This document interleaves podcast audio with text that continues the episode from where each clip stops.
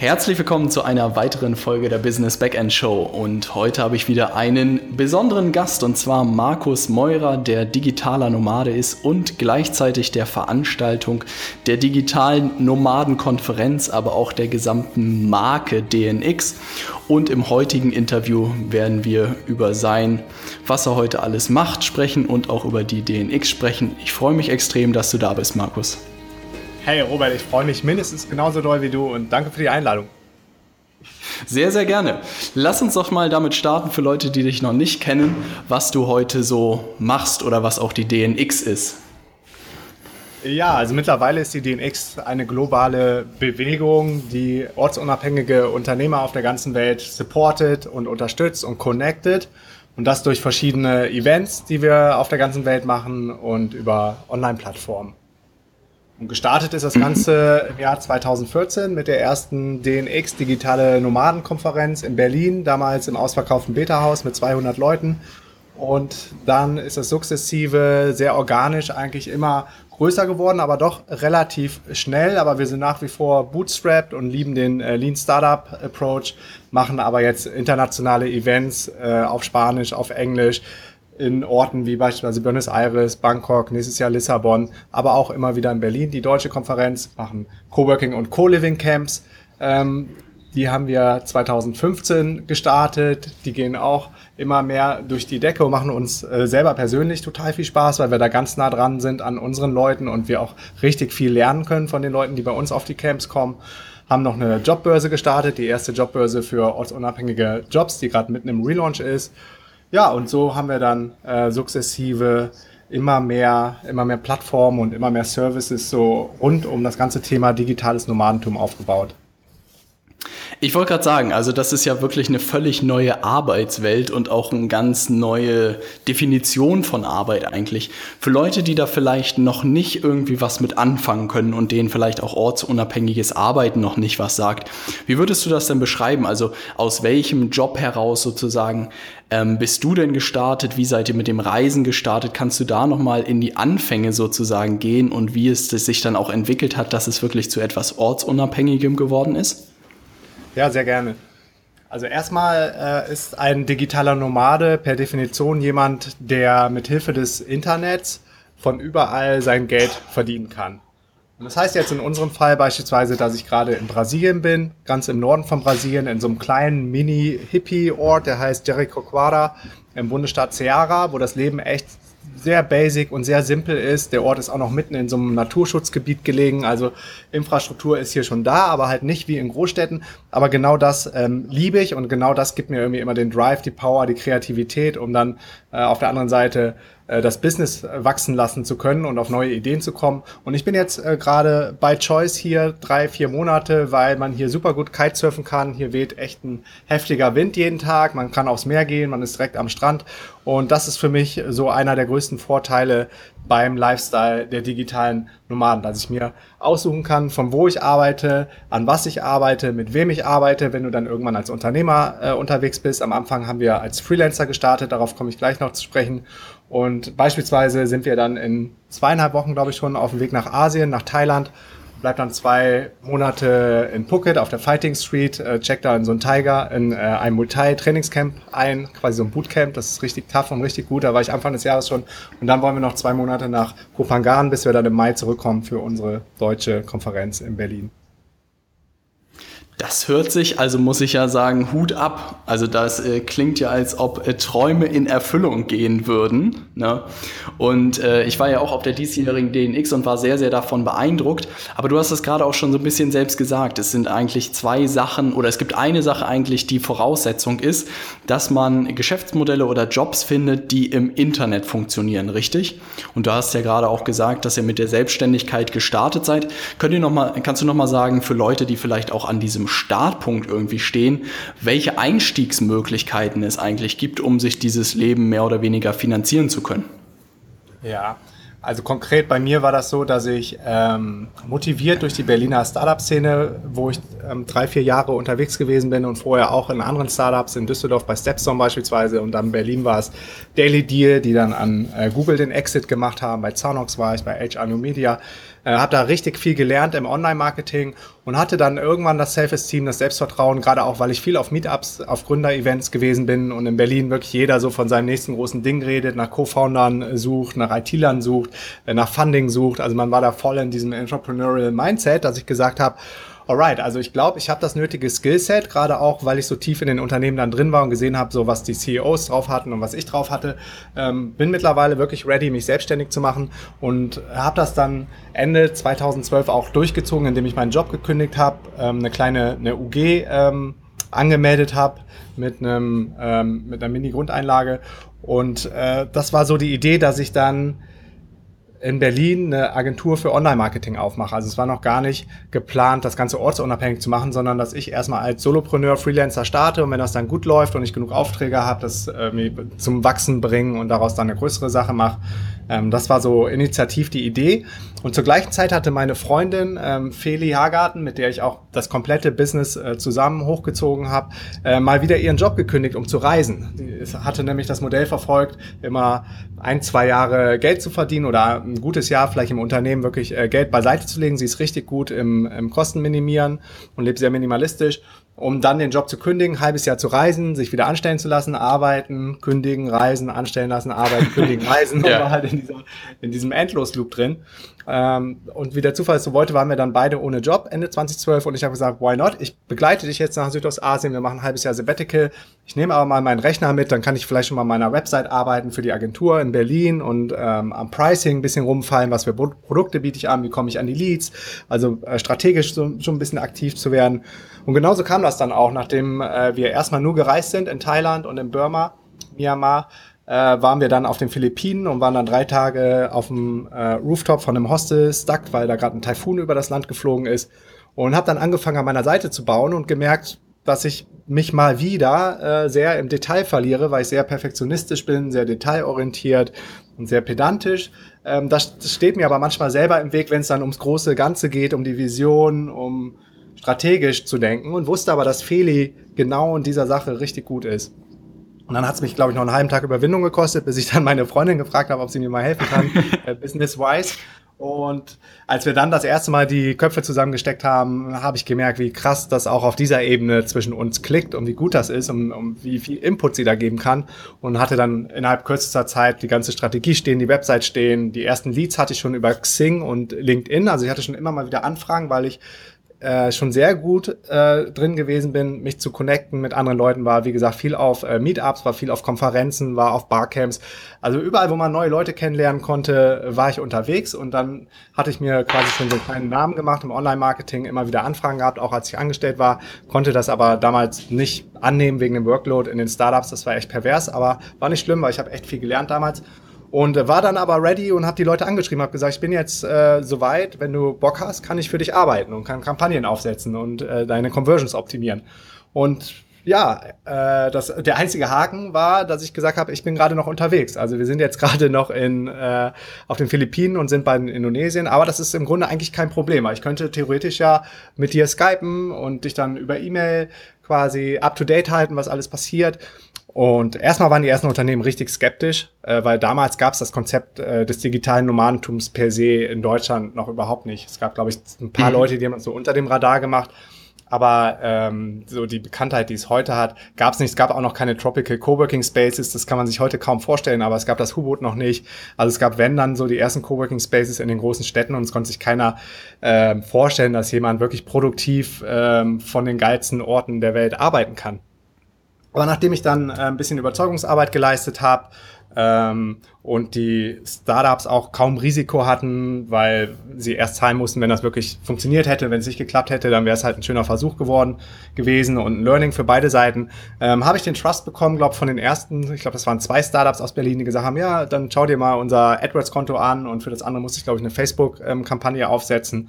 Ja, und habe das dann von unterwegs gemacht und war natürlich dann auch total ähm, passionate und wollte unbedingt overdelivern und habe da echt alles reingehauen, was ich, was ich konnte und innerhalb von Rekordzeit mit denen die ganzen äh, Konten optimiert und die waren natürlich mega, mega geflasht. Ich habe die erste Rechnung gestellt und die wurde dann gezahlt, als wir, ich glaube, auf Kuta Lombok waren, das ist so eine Nachbarinsel von Bali in Indonesien und also das war erstmal so ein, so ein ähm, so ein Punkt, wo, wo ich wusste, so, ich gehe nie wieder zurück in den Job, nie wieder eine 9 to 5, nie wieder eine Anstellung und auch nie wieder irgendwo, ja. wo es kalt ist im Winter. Und ähm, das war also unser Start oder mein Start als Freelancer. Feli ist auch mit eingestiegen als äh, Freelancer, weil sie gut in Kommunikation, PR, Marketing, auch Online-Marketing ist. Also wir haben das dann schon damals so als kleine Zwei-Mann-Bude von unterwegs betrieben und haben parallel beschlossen, dass wir einen Reiseblog starten, aber nicht dem 500. Tagebuch Poesiealbum Reiseblog, sondern bewusst richtig professionell von Anfang an auch Geld in die Hand zu nehmen für den Server, dass die Seite schnell läuft. Ähm, ein professionelles Team haben wir uns gekauft, ähm, dass die ähm, Seite nach was aussieht, haben äh, Geld in die Hand genommen, glaube ich, für einen Designer, damals noch ziemlich günstig über Fiverr oder so, aber immerhin war das erstmal so ein Commitment, dass wir gesagt haben, wir machen den Blog wirklich für die breite Masse und da soll so der beste Inhalt ever draufstehen, weil Feli, glaube ich, schon seitdem sie 16 ist ständig als Backpacker um die Welt reist und sie hat dann wie wie wie irre ähm, Content produziert. Ich weiß noch, sie hatte auch gar keinen Rechner dabei, weil das war ja nie geplant. Ich hatte nur meinen Rechner dabei. Was wir aber dabei hatten, war ein iPad und so eine äh, Klapper Bluetooth Tastatur dafür. Das heißt, Feli ja. hat dann das iPad genommen als Bildschirm und hat dann auf der Tastatur die ganzen Texte geschrieben. Ich glaube, wir hatten über 70 äh, Artikel oder so, als wir live gegangen Boah. sind. Also so ja. von dieser Idee. Ja. Also kannst du dir mal vorstellen. Und das Krasse war auch noch damals, waren wir dann in El Nido, so ein kleines Fischerdorf ähm, auf den Philippinen, auf Palawan. Das ist eine Insel ganz im Westen. Und da gab es bis 16 Uhr keinen Strom. Ähm, und trotzdem haben wir es irgendwie gemanagt. Äh, irgendwie gemanagt, äh, dadurch, dass wir zwischendurch so ein, ähm, ich glaube, einen Mango-Shake gekauft haben. In ein paar Restaurants haben die dann den Generator wieder angemacht für eine halbe Stunde und dann mussten wir schnell unser Devices laden und dann konnten wir halt weiterarbeiten und reinhacken und ab 16 Uhr konnte ich dann so Pixel per Pixel auf den Server hochschieben, als die Seite dann live gegangen ist. Das hat auch ein paar Tage gedauert, bis alles auf dem FTP-Server war. Ähm, aber das war, das war richtig tough und rough, aber es hat mega viel Spaß gemacht, weil du kennst es ja selber, wenn man einmal irgendwie besessen ja. ist von einer Idee und absolut überzeugt ist, dass das was wird und dass es funktioniert, dann ist dir alles andere auch egal, wo du gerade bist und was für Umstände da sind. Und ja, das war so unser Start ins digitale Nomadentum und dann haben wir gesagt so, ey, das ist so krass, da muss es doch bestimmt noch mehr Leute geben, die das machen und haben dann ein bisschen investigiert. International gab es so die ersten paar Leute, mit denen haben wir ziemlich schnell connected. In Deutschland gab es dann, glaube ich, zwei oder drei andere öffentliche Personen, die das gemacht haben. Das war der Tim Schimoy, die äh, Conny Bisalski und der Sebastian Cannabis, mehr oder weniger. Und äh, das war auch unser erstes Meetup auf dem Tempelhofer Feld. Also es waren alle digitalen Nomaden aus Deutschland. Das waren, glaube ich, sechs, sieben Leute im Sommer ja, 2000. Krass im Sommer 2013, genau, als wir aus Asien zurückgekommen Im sind. Im Ernst, das ist drei Jahre her? Kann man sich nicht mehr, kann man sich nicht mehr vorstellen, ne? Ich nee, nicht, ja. das ist ja krass. ja. Ich weiß noch, Sommer 2013 und wir, wir haben uns total geil gefühlt, weil endlich war mal jemand da, der, der mich verstanden hat, der uns verstanden hat, so und alle anderen, wir waren halt wie so Aliens, ne? Das mhm. Muss man sich mal vorstellen, sechs Leute in ganz Deutschland, die sowas machen. Und ja, aber dadurch, dass wir dann, dass wir äh, gerade Feli und ich äh, völlig enthusiastisch ähm, diesen Lifestyle abgefeiert haben und diese Chance gesehen haben, auch für andere Menschen und gesagt haben, ey Leute, ihr müsst nicht äh, so leben, wie das andere vorher für euch vorgesehen haben. Ihr müsst nicht 9 to 5, ihr müsst nicht im Büro sein. Es geht wirklich auch anders. Sind wir total öffentlich auf Facebook, auf unseren privaten Profilen gegangen. Und das hat aber total viel Aufmerksamkeit gezogen, weil zum Art so die ganzen, ganzen Neider und Hater, die es nicht verstanden haben, erstmal auf den Plan äh, gerufen worden sind. Das konnten wir aber zum Glück gut aushalten, weil wir zu zweit waren, da ist man irgendwie noch ein bisschen stärker und tougher. Und äh, aber B, äh, das war der Großteil der Leute, die wollten einfach mehr darüber erfahren und mehr wissen und das hat nicht aufgehört. Und wir haben echt nächtelang äh, E-Mails beantwortet, Kommentare auf Facebook beantwortet und bis wir gemerkt haben, ey, der, der, der Demand, der ist irgendwie so riesig ähm, nach mehr Informationen äh, wie zum Beispiel, wie starte ich als digitaler Nomade, womit verdiene ich mein Geld, was mache ich mit der Wohnung, was mache ich mit Versicherung, was ist mit Visums, äh, was für Hardware brauche ich. Also zigtausend Fragezeichen, die da erstmal auftauchen, die wir dann gerne beantwortet haben, haben wir daraus aus der Überlegung dann entschlossen, wir waren ganz gut connected zu den anderen äh, Nomads, ähm, mit denen könnten wir zusammen vielleicht so eine Art Meetup machen in Berlin im Beta-Haus. Und das, daraus ist dann mhm. irgendwann die DNX entstanden. Ah, also das heißt, der, der erste Impuls war sozusagen erstmal zu gucken, wer, wer daran Interesse hat und erstmal die Leute irgendwie, was weiß ich, zu einem Meetup zu bringen. Aber dann habt ihr gesehen, da sind wahrscheinlich so viele Leute aufgetaucht, die irgendwie so viele Fragen hatten und dann habt ihr überlegt, wie man das irgendwie noch besser für die Leute gestalten kann, dass die noch mehr mitnehmen können oder was war da der Impuls? Ja, also das war erstmal nie geplant. Es war, gab eigentlich überhaupt keine Strategie, sondern erstmal waren wir voll im Flow und haben einfach nur Komment. Kommentare beantwortet, E-Mails beantwortet. Irgendwann wurde die Presse dann auf uns aufmerksam, weil das gerade in Deutschland, der konservativen Arbeitswelt, total äh, outstanding und unnormal war, was wir da gemacht haben. Und äh, die haben uns am Anfang auch ziemlich vor die Wand gestellt. Das hat man so gemerkt in den Artikeln, so dass, dass sich die Leute dann schön in den Kommentaren auskotzen konnten, ähm, die irgendwie gefrustet dann an ihrem Arbeitsplatz da sitzen und, und das lesen. äh, da, muss er, da muss er dann auch äh, drüber stehen und sich ein äh, einigermaßen dickes Fell aneignen. Aber das wurde schnell immer besser. Irgendwann sind wir dann in die Wirtschaftsteile gewandelt, äh, gewandert mit unserem äh, Business und da haben dann auch, ähm, glaube ich, die letzten Leute erkannt, das ist echt for real, das ist nachhaltig, das ist jetzt nicht irgendein Dream oder ein Traum oder irgendwas, was wir da verkaufen, sondern das ist, äh, das ist echt, echt gut und ähm, ja, nachhaltig, was wir da alles machen und waren dann in der Wirtschaftswoche, glaube ich, auf drei kompletten Seiten gefeatured. Im Handelsblatt war ich immer wieder und ähm, spätestens da haben dann auch die Leute aus der alten Welt, aus der konservativen Welt so mehr oder weniger anerkannt, dass das, äh, dass das doch äh, wahrscheinlich ein wichtiger Teil im ähm, Puzzle der Zukunft der Arbeit sein wird. Ja, das ist ein spannender Punkt, den du ansprichst, weil das Gefühl habe ich auch, dass die Leute, die wirklich gut sind und die auch irgendwie sowas aufbauen können oder die sich selbstständig machen können, dass sich auch Unternehmen, glaube ich, zunehmend da Sachen einfallen lassen müssen, um diese Leute zu halten. Also da glaube ich, wird sich auch immer mehr irgendwie das aufbrechen, dass man da halt nicht mehr von neun bis fünf Uhr in den Firmen sitzt, sondern dass man halt so eine Modelle auch irgendwie schafft, wo die Mitarbeiter von was weiß ich, sei es auch nur von zu Hause oder auch wirklich aus dem Ausland irgendwie ein Stück weit arbeiten können.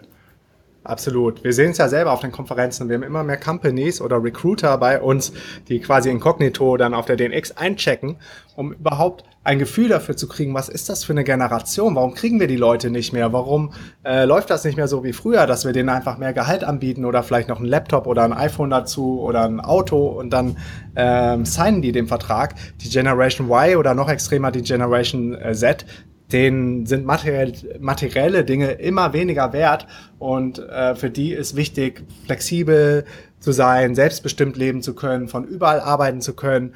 Und die wollen auch nicht mehr das ganze Leben nur den einen Job machen, die wollen sich äh, neu erfinden, die wollen sich ausprobieren. Und das ist eine riesen Herausforderung für die Unternehmen im War for Talent, gerade wo es eng wird, wie zum Beispiel gute Coder oder so, die können sich ja schon seit ein paar Jahren äh, das Salary beispielsweise wirklich selbst eintragen in die Verträge und können meistens auch schon von überall arbeiten.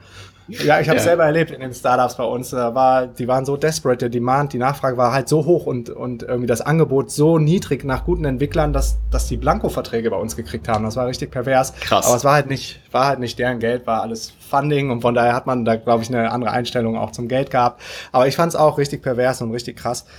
Ähm, aber äh, ja, jetzt geht's auch auf die anderen Bereiche über, auf die ersten Online-Marketer, die richtig gut sind, die man ins Unternehmen kriegen will, Texter, Social Media, also alles, ähm, wo richtig ähm, gutes Talent gefragt ist. Das merken wir auch bei uns an der Jobbörse, dass immer mehr richtig fette Unternehmen äh, mittlerweile bei uns ausschreiben, weil sie wissen, ähm, digitale Nomaden, die sind, die sind hungrig, die sind willig, die haben Bock, ähm, weil sie dieses eine Ziel haben, von überall zu arbeiten und die äh, liefern richtig gute Arbeit ab. Und das freut uns auch total, so das Feedback von den Unternehmen, dass so die ersten Unternehmen auf uns zugehen und verstehen wollen, was da passiert, dass die Unternehmen dann auch auf die äh, Leute, auf die Menschen zugehen, weil andernfalls gibt es die Unternehmen vielleicht in fünf oder zehn Jahren nicht mehr, wenn sie weiter so recruiten wie bisher. Ja, das ist ein super spannend und, äh, spannender Punkt und es freut mich auch extrem zu hören, dass die Entwicklung wirklich da ist und dass da auch Unternehmen sozusagen die Chance auch ein Stück weit sehen, weil ich glaube, es ist, ist ja für beide Seiten eine Chance zu gucken, was da passiert und ob das auch irgendwie in Unternehmen reinpasst.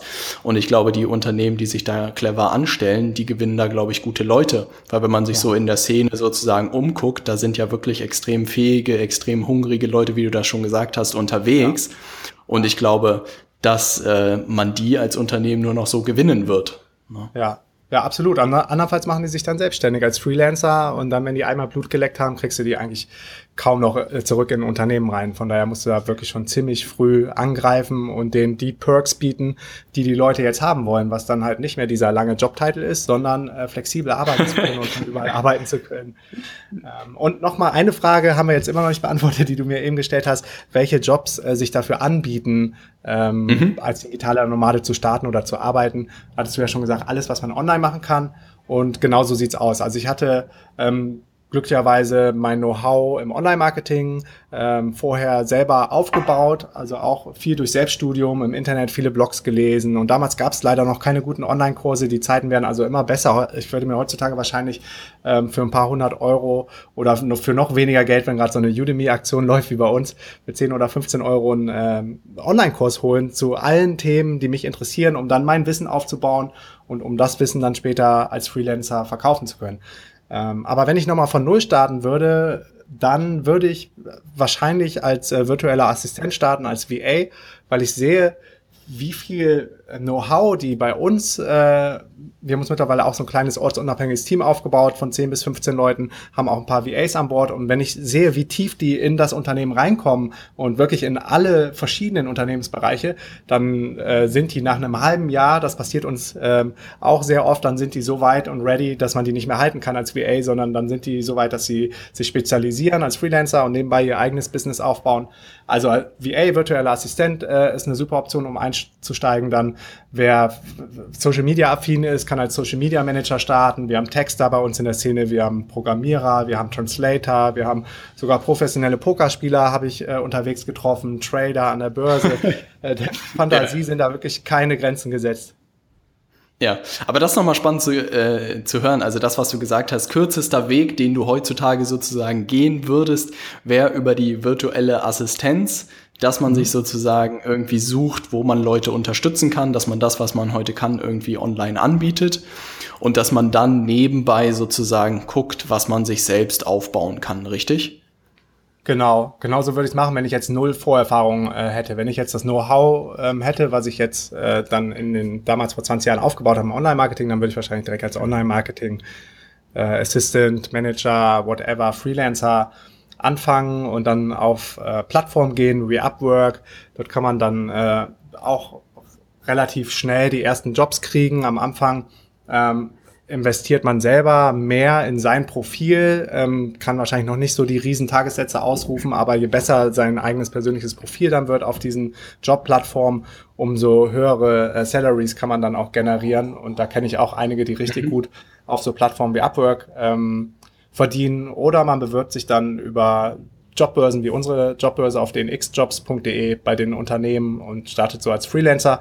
Und die meisten bauen sich nebenbei dann schon ihr erstes eigenes Business auf, weil von den meisten ist irgendwie das Ziel, irgendwann komplett selbstständig zu sein und nicht mehr mhm. Zeit gegen Geld tauschen zu müssen und äh, für Kunden zu arbeiten. Zwei Sachen interessieren mich da. Was ist denn so, meine Hypothese ist ja immer, dass Amerika zwei Jahre uns voraus ist in fast allen Themen und ich glaube in diesem Online-Marketing und Digitalisierungsthema und wahrscheinlich auch in diesem ortsunabhängigen Arbeiten. Was sind denn da so Trends im Moment, die du irgendwie so mitbekommst oder die vielleicht auch in der Community irgendwie diskutiert werden, so auf internationaler Ebene? Was, was können wir da erwarten in den nächsten Jahren? Ähm, ehrlich gesagt haben wir da ziemlich schnell aufgeschlossen, ähm, gerade okay. was so das ortsunabhängige Arbeiten angeht. Da gab es äh, schon immer den Dynamic Circle, das Tropical MBA, ähm, die schon vor zwei Jahren Themen diskutiert haben, die wir jetzt diskutieren, aber die dann auch keine neuen Themen mehr, jetzt mehr diskutieren, ah. weil irgendwann ist das Ganze auch relativ auserzählt, die ganze Geschichte. Äh, das digitale Nomadentum an sich ist eine coole Geschichte für einen selber. Man ähm, ist dann wirklich happy in the now, wenn man von überall arbeiten kann. Ähm, und dann geht es meiner Meinung nach aber darum, irgendwie noch auf eine andere Metaebene zu kommen und zu überlegen, okay, ich bin jetzt, ich habe so das Ziel für mich erreicht, von überall arbeiten zu können, aber dadurch mache ich die Welt irgendwie noch kein Stück besser. Und dann geht es darum, wie kannst du denn noch was zurückgeben, dadurch, dass du so viel Know-how aufbaust, dadurch, dass du als Unternehmer unterwegs bist, dadurch, dass du das Big Picture von der Welt hast, dass du wirklich erlebst, was in den Orten vor Ort dann los ist. Und dann geht's viel um Giving Back und äh, wie kannst du dann die Locals quasi supporten, vielleicht Schulungen geben, Workshops geben, die auf die Camps einladen, was wir auch machen, äh, und die motivieren dann auch von überall Geld zu verdienen oder at least im Internet Geld zu verdienen und nicht äh, ins Office gehen zu müssen von 9 to 5. Also wir haben da echt ganz, ganz schnell aufgeschlossen und die Themen, die jetzt so die Highflyer diskutieren, die sag ich mal, über sechsstelligen Umsatz im Jahr machen, sind dann äh, irgendwelche ähm, Residency-Optimierungen, Text-Optimierungen, Bank-Account-Optimierungen, also das ganze Thema Flag Theory, wo wir jetzt auch gerade dran sind, dass man sich möglichst unabhängig macht von verschiedenen Staaten oder von ähm, verschiedenen Wohnsitzen, Bank-Accounts und einfach so ein bisschen das Risiko verteilt und divergiert. Und da sind wir auch dran. Und ja, das sind so die Themen, aber danach kommt dann, kommt dann nicht mehr viel. Das ist super spannend zu hören. Und der zweite Punkt, ich habe das gerade schon angesprochen, ist so, was sind denn so die unternehmerischen Geschäftsmodelle, die du vielleicht auch da gesehen hast? Also Selbstständigkeit verstanden, ne, dass man gewisse Services anbietet. Aber was sind denn so, ähm, was für Unternehmen bauen sich denn so digitale Nomaden auf? Was hast du da so gesehen? Boah, das kann von bis sein. Wir beide tapen gerade über den äh, Podcasting-Dienst Zencaster, was äh, mhm. ein richtig geiler ähm, Software as a Service ist. Und der wurde beispielsweise von, ich glaube, von einem Schweden ist das, der Josh, ähm, aufgesetzt aus Kopangan. Und der lebt jetzt als Digital Nomad in Kopangan. Und das ist äh, quasi jetzt, glaube ich, sein Business. Also es ist vom Digital Nomad. Den werde ich dann wahrscheinlich ja. auch treffen, wenn wir auf Kopangan sind. Und das ist äh, ein super geiles, cooles Beispiel, wie jemand ein Need erkannt hat und wirklich so ein growing Emerging Market, wie das, das Podcasting entdeckt hat und gemerkt hat, so irgendwie ist es ziemlich un, uncool und oldschool, über Skype aufzunehmen und dann noch die ganzen Hänger mit aufzunehmen. Warum kann man das nicht smarter lösen? Und ich feiere das Tool wirklich so, so krass ab. Vielleicht kurz zur Erklärung. Wir nehmen gerade jeder unsere Tonspur lokal auf unserem Rechner auf. Ähm, wir beide hören ab und zu vielleicht ein paar Aussetzer, wenn das Internet nicht so gut ist, aber ihr jetzt ähm, als Endversion hört überhaupt keine, ähm, keine ja keine Aussetzer. Verzögerung oder, keine, oder keine ja. Verzögerung, genau, weil das beides dann, nachdem wir jetzt auf Stopp drücken, bei dir, Robert, in die Dropbox hochgeladen wird und dann diese beiden Teile wieder zusammengesetzt werden. Also eigentlich ziemlich genial, wenn man sich das einmal überlegt, auch ziemlich logisch, nur ist vorher da noch kein Mensch drauf ja. gekommen. Ähm, also muss ich auch sagen, da hat sich jemand Gedanken gemacht, ne? Total geil. Äh, Gerade für Nomads, aber wahrscheinlich aus dem eigenen Need, weil er auch auf Thailand sitzt und ähm, wahrscheinlich dann auch mal mit Skype zu kämpfen hatte. Und ähm, ja, Software as a Service äh, eignet sich natürlich hervorragend. Der Gründer von Fastbill, der Christian Hefner, ist jetzt, glaube ich, auch seit einem knappen Jahr komplett ortsunabhängig unterwegs, hat sich aus Deutschland abgemeldet, äh, reist mit seiner Heidi um die Welt. Dann ähm, gibt's so Tools wie Buffer, die äh, auch komplett remote ihr Team aufgestellt haben. Das heißt, sie haben überhaupt kein Office mehr. Äh, der Founder vom Buffer, der Leo Wiedrich, der war auch auf der DNX Global in Berlin und wird wahrscheinlich in Lissabon auch wieder am Start sein. Und das ist ein richtig fettes, großes amerikanisches Unternehmen mit viel Funding. Ähm, und das ist dann über die ganze Welt verteilt und wenn die ein Stand-up-Meeting haben, dann äh, loggen sich über Zoom da 100 Leute ein. Da hat er irgendwann mal einen Screenshot von gepostet aus den verschiedensten Teilen der Erde und das ist äh, richtig geil zu sehen. Was ist so wirklich die Zukunft der Arbeit und ähm, ich glaube, jeder kennt WordPress oder äh, 100 Prozent aller Internetnutzer waren schon mal auf einer WordPress-Seite und dahinter steht das Unternehmen Automatic äh, mit dem ähm, Founder Matt Mullenweg und äh, der hat sein Team auch komplett 100 Prozent ortsunabhängig aufgestellt. Die haben überhaupt kein Büro mehr und das zeigt einfach so, dass the sky wirklich the limit ist. Von bis, du brauchst heutzutage überhaupt kein Büro mehr. Das ist super spannend zu hören. Das war mir bei WordPress auch nicht klar. Und die haben ja so eine Macht im Markt. Also alles, was ja. Internetseiten äh, ist, da kommt man ja gar nicht mehr um WordPress drumherum. Ja, dieses Software as a Service, das ist echt ein spannendes Thema, was man da so ein bisschen auf dem Schirm haben sollte, weil gerade echt Zencaster hier, da denke ich mir, da hat sich mal jemand äh, nicht nur wahrscheinlich fünf Minuten, aber ein paar Tage oder ein paar Wochen Gedanken gemacht und dabei rausgekommen ist ein extrem geiles Tool, wo jeder denkt, hm, hätte man drauf kommen können und geil geil, dass das jemand gemacht hat.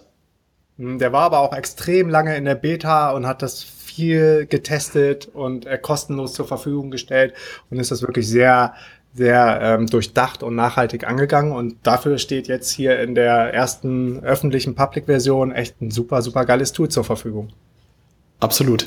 Was mich ja nochmal interessieren würde, Markus, ich bin ja äh, wirklich jemand, der wenig reist oder den das auch äh, bis jetzt noch nicht so, so gereizt hat. Also ich habe immer die Befürchtung, wenn ich erstmal einmal in Brasilien Kokosnüsse schlürfe, dass ich dann nicht mehr zurückkomme. Und deshalb hebe ich mir diesen Moment noch so ein bisschen auf.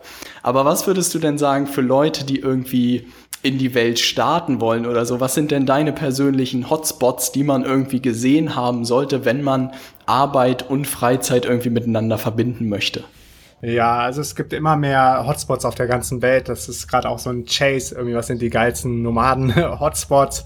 Ähm, ich persönlich bin, für mich ist wichtig, immer irgendwo zu sein, wo es über 30 Grad sind, äh, wo ich Kitesurfen gehen kann. Also irgendwo direkt am Meer, wo ich Strand habe und wo ich barfuß gehen kann. Und das sind so meine Kriterien und wo ich mich gut vegan ernähren kann, auch noch Sport machen kann, mit den Locals gut connecten kann. Und genau das habe ich alles hier in äh, Jericho Quara. Dann gibt's noch äh, andere Orte, wo ich das habe, wie beispielsweise auf Lemnos, ist eine griechische Insel, wo wir auch unser DNX-Camp dieses Jahr gemacht haben und nächstes Jahr auch wieder machen werden. Und dann gibt's aber auch viele digitale Nomaden-Hotspots in äh, größeren Städten, wie in Bangkok oder in Chiang Mai. Ähm, Lissabon entwickelt sich gerade immer mehr zum Hotspot, Medellin in Kolumbien. Und da hast du dann schon eine bestehende Community von ortsunabhängigen Unternehmern, die auch regelmäßig äh, kostenlose Meetups veranstalten, Workshops, Mastermind-Gruppen, man hat Coworking Spaces, man hat Cafés, die 24 Stunden am Tag aufhaben. Also es ist super convenient geworden, als digitaler Nomade ähm, ortsunabhängig zu starten, wenn man in einem Hotspot eincheckt. Und da würde ich dann fast Thailand wie mit Bangkok oder mit ähm, Chiang Mai empfehlen oder vielleicht auf eine Insel im Süden von Thailand. Da gibt's das Koh-Hub auf Koh Lanta, weil in Thailand die Lebenshaltungskosten entsprechend niedrig sind und gerade am Anfang ähm, verdient man vielleicht noch nicht so viel Geld, um sich selber zu fanden. Ähm, von daher ist eigentlich Südostasien immer ein guter Start als digitaler Nomade. Und äh, gib mal so eine kleine Schritt-für-Schritt-Anleitung. Wie, wie gehst du sowas an? Man bucht einen Flug und so die erste Unterkunft oder wonach guckt man sich dann um? Nach irgendwie Coworking Spaces, wo man dann tagsüber arbeiten kann oder so. Äh, wie hast du das zum Beispiel mit den Unterkünften gemacht? Ja, also wir äh, mittlerweile gehen wir auch immer wieder in Orte, wo wir vorher schon mal waren. Dann ähm, haben wir da schon Kontakt zu den Vermietern und suchen uns eigentlich immer so Midterm oder Longterm ein Apartment, wo wir dann auch länger bleiben, wo wir unser Setup einrichten können, wo wir selber kochen können, ähm, wo wir ähm, ja, uns hier beispielsweise in Jericho Quadra jetzt eine eigene Internetleitung gelegt haben ins Apartment. Und hier kommen wir dann nächstes Jahr auch wieder. Das ist so ein kleines so ein kleines Mini, Mini-Apartment, also groß genug für Fedi und mich, aber sehr viel mehr passt dann hier auch nicht rein, aber wir sind eh die meiste Zeit auf dem Balkon und arbeiten oder arbeiten von verschiedenen äh, Kite-Spots, wo man dann ins Meer gehen kann. Die haben meistens auch schon ziemlich gutes Internet. Und wenn wir jetzt zum Beispiel nach Thailand gehen, ähm, waren wir im Phuket auf der Fighting Street dieses Jahr schon in so einem ganz süßen kleinen Hostel, wo wir dann auch einen äh, Deal mit denen gemacht haben, weil wir zwei Monate geblieben sind und kriegen dann natürlich auch viel bessere Rates, als wenn du als Tourist ähm, eine Tagesrate bezahlen musst. Und die haben wir jetzt angefragt und gesagt, dass wir wiederkommen und haben jetzt echt einen geilen Deal gekriegt für zwei Monate. Die Flüge äh, buche ich in dem Fall über meinen Kumpel, da habe ich total viel Glück, der arbeitet bei Etihad und kann mich und Feli auf Standby setzen. Das ist eine der wenigen Airlines, wo das auch für Nicht-Familienmitglieder geht. Und ähm, da ist eh egal, wann er dann quasi den Flug für mich ähm, einbucht, weil wir eh davon abhängig sind, wie die Auslastung ist. Und deshalb fliegen wir dieses Jahr am 31.12., weil da sieht's noch sehr gut aus mit der Auslastung. Und da fliegen wir dann von Sao Paulo nach Abu Dhabi und dann von Abu Dhabi weiter nach äh, Phuket. Also wir sind nur auf One-Way-Flügen unterwegs. Wenn wir wissen, dass wir zu einem bestimmten Zeitpunkt irgendwo sein müssen, gucken wir auch schon frühzeitig nach Flügen, weil die Preise mittlerweile nur noch teurer werden. Also es ist nicht mehr so wie früher, dass kurz vorher nochmal die Preise runtergehen. Ähm, je früher man weiß, dass man irgendwo sein will oder muss, dann äh, sollte man auch entsprechend früh dann schon die Flüge buchen und auch, wenn es geht, sich schon frühzeitig um eine Unterkunft kümmern ähm, Gerade zum Beispiel in Berlin im Sommer wird es auch immer enger mit Wohnraum und da gehen wir dann sonst auch gerne immer wieder in Airbnb-Apartments. Mhm. Was ich nochmal super interessant fände, wie sind, ich glaube, das ganze Thema Routinen ist ja auch sozusagen ein Thema, wo ich dich sozusagen in meinem Kopf gespeichert habe, dass du ja. da der Guru der Routinen bist. Kannst du noch mal ein bisschen was erzählen, wie so ein Tag aussieht, wie du das auch mit dem Arbeiten zum Beispiel machst? Also ich meine, wenn ich da am Strand morgens zum Surfen gehen würde, also ich glaube, dann würde ich nicht mehr an den Laptop gehen. Kannst du uns mal so durchführen, wie so ein Tag bei dir aussieht? Ähm, ja, also Routinen sind für mich enorm, enorm wichtig geworden. Gerade als Gegenstück zu meinem unsteten Leben als digitaler Nomade und mit so viel Entscheidungsfreiraum und Gestaltungsspielraum ähm, was mein ganzes Leben angeht, ist es wichtig, so einen Anker zu haben, wo du feste Routinen hast, wo du feste Strukturen deinen Tag bringst, ähm, gerade auch als Unternehmer, wenn du dann mehrere äh, Businesses laufen hast und ähm, viele verschiedene Projekte gleichzeitig planst, so wie wir es machen, weil wir uns immer noch total ausleben in unserer unternehmerischen Freiheit, ist es wichtig, ähm, Struktur in sein eigenes Business und auch in die Teamführung zu bringen. Und so habe ich dann irgendwann angefangen, mir eine strikte Morgenroutine aufzusetzen. Und die beginnt jeden Tag damit, dass ich immer mit der Sonne aufstehe. Das ist hier in Brasilien um 5.10 Uhr. Das ist auch ganz praktisch, weil hier in der Nähe ist direkt ein Hahn, der dann immer sehr laut kräht. Ähm, ich werde aber auch immer ganz gut von selbst jetzt mittlerweile wach, brauche also auch keinen Wecker mehr und bin dann auch schon immer richtig fit, weil ich entsprechend früh am Vorabend ins Bett gehe. Um neun bin ich eigentlich spätestens immer im Bett und schlafe dann auch. Ähm, die Tage sind hier nämlich echt sehr, sehr intensiv und äh, wenn die Sonne unten ist, ist aber auch alles düster. Hier gibt es keine Straßenbeleuchtung, es gibt keine Straßen. Also Jerry ist wie so ein riesiger Sandkasten. es gibt auch keine Autos, darum gefällt mir der Ort so gut. Und ähm, nachts ist dann zappenduster, da fällt man gut ins Bett. Und wenn ich dann morgens aufstehe mit Sonnenaufgang, ähm, mache ich äh, meine Morgenroutine indem ich dann aufs Rooftop gehe, dann Seven-Minute-Programm mache. Das ist äh, funktionales Training. Da gibt es verschiedene Programme, wo man dann entweder die Muskeln aufbauen kann, die Schnelligkeit, die Schnellkraft ähm, oder vielleicht auch nur eine Stretching-Routine. Und ich mache jeden Morgen eine Stretching-Routine quasi hier auf dem Rooftop.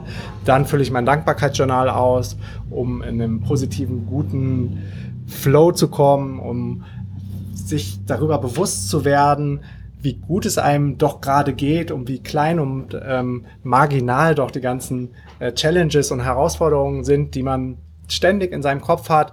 Und da hilft es dann auch zu meditieren. Ich meditiere jeden Tag 10 bis 15 Minuten, eine Guided Meditation mit der Calm-App. Ich habe mit Headspace angefangen, die auch sehr gut ist. Mittlerweile bin ich bei Calm. Also die beiden Apps kann ich sehr empfehlen zum Meditieren. Ähm, ja, und dann äh, esse ich hier ein äh, gesundes ähm, Frühstück mit Kokosnuss, Wasser, ähm, Chia Seeds und ein paar Körnern haben wir, Maracuja habe ich drin, ein paar ähm, Nüsse. Und dann bin ich mega gestärkt, um meinen Most Important Task anzugehen, den äh, sogenannten MIT, den ich mir am Abend vorher schon raussuche. Und das ist meistens so ein, irgendeine ziemlich unangenehme Nuss, die man schon lange vor sich herschiebt. Aber äh, gerade am Anfang des Tages hast du halt noch die größte Willpower und die größte Energie. Und wenn du, wenn du das nicht am Anfang des Tages knackst, also ich schaffe das dann nicht mehr mittags oder nachmittags, mich dann hinzusetzen an so krasse, krasse ähm, Aufgaben. Das sind dann manchmal irgendwelche Kalkulationen oder echt schwierige Business-Entscheidungen, wie jetzt, dass wir eine größere Location für die DNX suchen ähm, und da jetzt die Verträge kurz vor der Unterzeichnung sind. Aber das war auch alles ziemlich, ziemlich, ähm, ziemlich tough, bis wir da waren, wo wir sind. Aber das sind dann so die MITs, die man sich raussucht ähm, und die man dann morgens angeht. Und wenn du den ausgenockt hast, äh, die dauern meistens auch ein bisschen länger, so 45 bis Minuten bis eine Stunde, vielleicht anderthalb oder so. Es kommt halt drauf an, was du dir raussuchst. Dann ist es vielleicht neun oder zehn Uhr morgens und du hast den Tag eigentlich schon gewonnen, weil du hast so viel quasi schon gemacht und erlebt und äh, so viel ähm, dir auch selber bewiesen, wie wertvoll du bist und was du alles leisten kannst, dass du danach, bei mir ist so völlig in so ein in so einen Flow, in so einen schwerelosen Zustand kommst, weil du denkst so, boah, geil, Alter, ich habe schon Sport gemacht, ich habe meditiert, ich habe mein Dankbarkeitsjournal ausgefüllt, ich habe gesund gegessen, ich habe schon eine richtig krasse Businessaufgabe gemacht. Und dann gönne ich mir mal zum Beispiel so eine Stunde Social Media, gehe dann in die Social Media Kanäle, die meistens ziemlich voll sind, in meine E-Mails.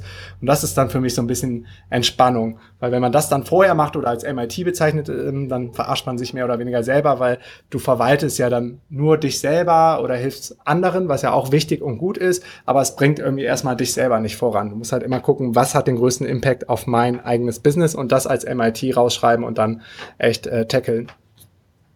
Mhm. Das habe ich jetzt schon mehrmals gehört. Also ich habe das Gefühl, das scheint wirklich eine ganz gute Routine zu sein. Da werde ich mir auf jeden Fall was abgucken, weil ich das auch merke, gewisse Aufgaben schiebt man einfach vor sich her und nachmittags hat man wirklich das Gefühl, dass man da nicht mehr irgendwie fit genug ist dafür und man das wirklich gleich morgens machen sollte. Und dann fühlt man ja, sich ja auch ja. deutlich Mir besser. auf jeden Fall so. ja, den, den Punkt habe ich übernommen. Und dann nachmittags sozusagen kommt dann irgendwie noch Aufgaben, die, die so anfallen oder ist dann schon Freizeit? Es kommt immer drauf an, ob ich kiten gehe, wie der Wind ist. Ähm, ich bin da auch völlig flexibel. Manchmal kann es auch sein, dass der Wind schon auf Lemnos zum Beispiel dann morgens ist. Dann macht man den Ja, okay, meistens um, obwohl in Lemnos kann man auch schon um sechs Kiten gehen. Also meistens schaffe ich den dann vor, vor meiner Freizeit. Es kann aber auch mal sein, dass du dann nach dem Kiten direkt, ähm, wichtig ist, dass du vorher halt nicht in Social Media reingehst und in deine E-Mails und so. Das ist, glaube ich, der größte Killer für Aufmerksamkeit und Konzentration. Und wenn du das dann vorher noch nicht gemacht hast und dann um elf den MIT startest, weil du vorher schon auf dem Wasser warst, dann ist das auch völlig in Ordnung. Und ähm, ja, nachmittags gehe ich dann meistens kiten oder ähm, habe dann vielleicht auch Skype-Calls oder leg mir dann andere kleinere Tasks irgendwie in den Tag rein, die dann, die dann auch wieder mehr Spaß machen und dann hat man ja trotzdem noch ein cooles, produktives Gefühl. Mhm. Ähm, was ich nochmal ganz spannend finde, du hast ja das Thema Social Media angesprochen. Ähm, was ist denn da so eure, eure Strategie? Habt ihr da euch irgendwie Gedanken gemacht oder ist es einfach, ihr postet persönlich von euch, wo ihr gerade steckt, was ihr gerade macht? Oder gibt es da irgendwie so ein Konzept, wie ihr das sozusagen angegangen seid, das Thema, um auch einfach ähm, Reichweite aufzubauen?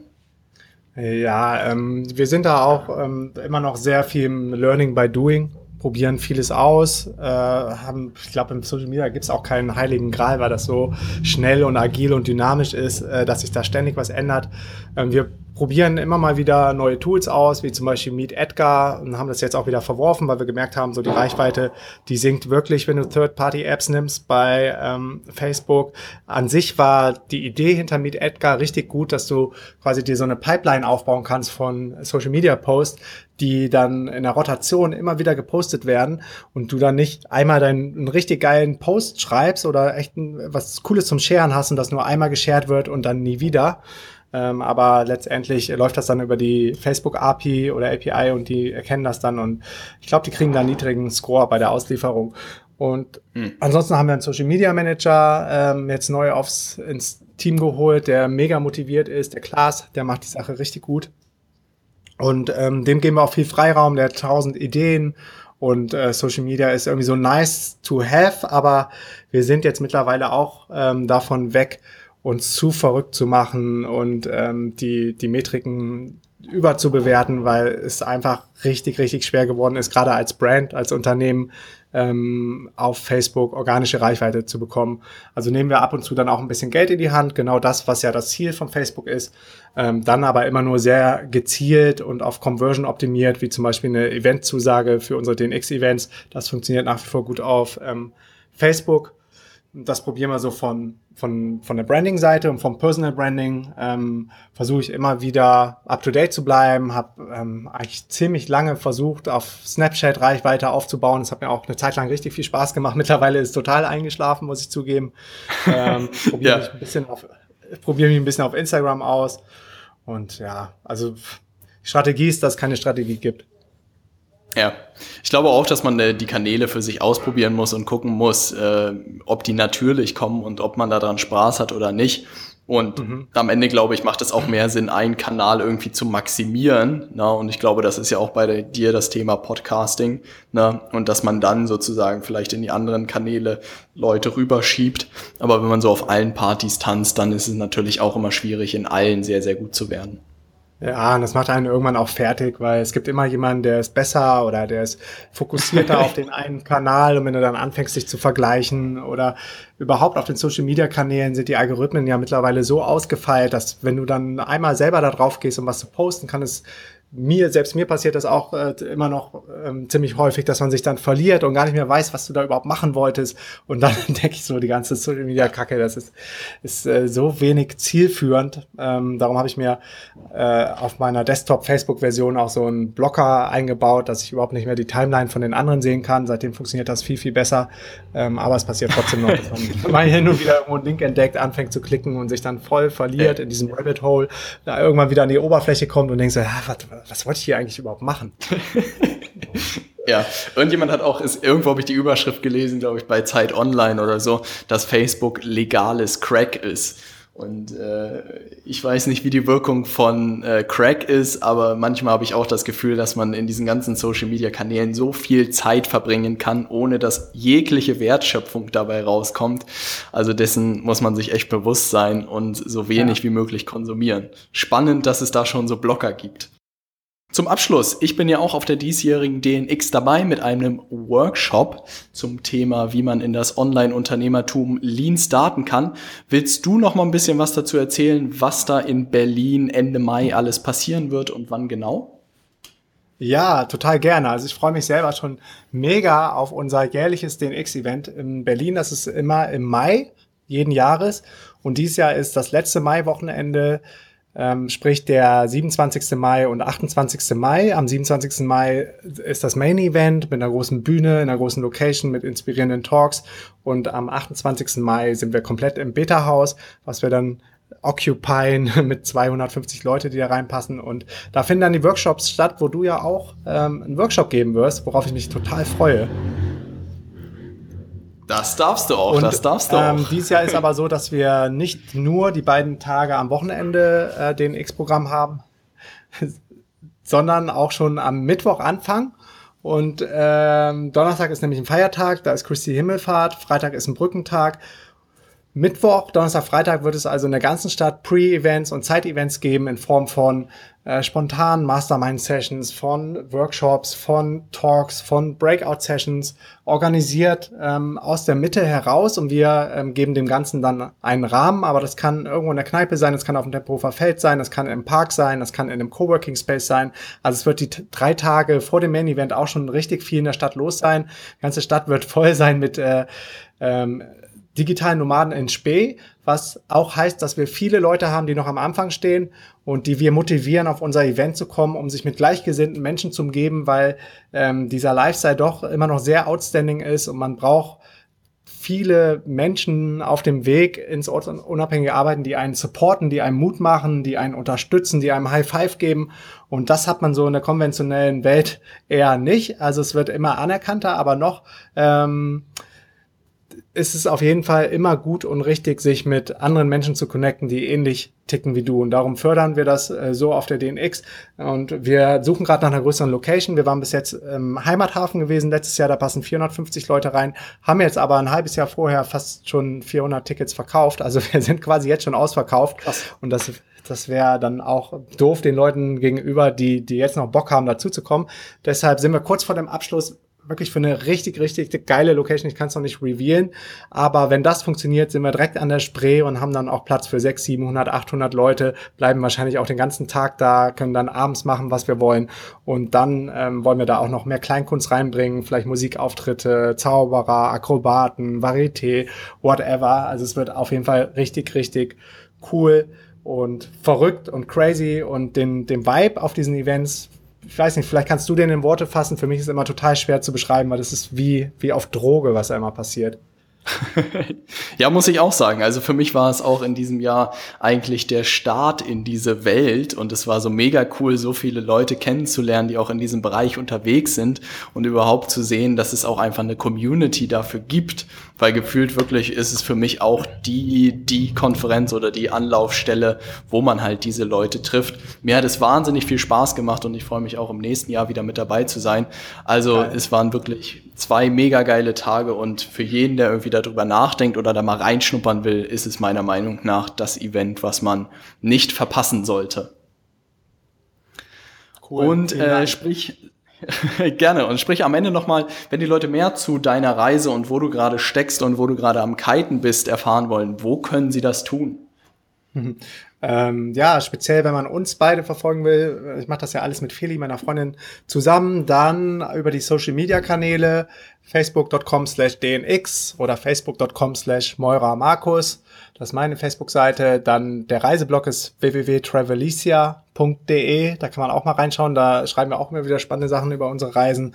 Ansonsten im Newsletter, ähm, da kann man sich am besten über die DNX-Seite anmelden, dnx-berlin.de. Da sieht man im Übrigen auch nochmal alle Speaker von diesem Jahr, wie zum Beispiel Conny Bisalski, äh, Tobias Beck ist am Start, worauf ich mich schon super, super freue, Robert Gladitz und viele, viele andere inspirierende, richtig coole Leute und bei den Workshops bist du ja am Start und neben dir, ich glaube, 90, ja, nee, mittlerweile haben wir noch mehr Workshops draufgenommen. Also wir sind echt verrückt, aber es macht einfach zu viel Spaß.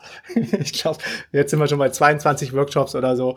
Ähm, es wird auf jeden Fall echt richtig, richtig fett. Und wer da mehr über die ganze DNX erfahren möchte, der geht am besten auf den x-berlin.de und von da findet man dann auch alle anderen Verlinkungen zu mir, zu Feli, zu unserer Vision, zu allen unseren verrückten, crazy DNX-Projekten.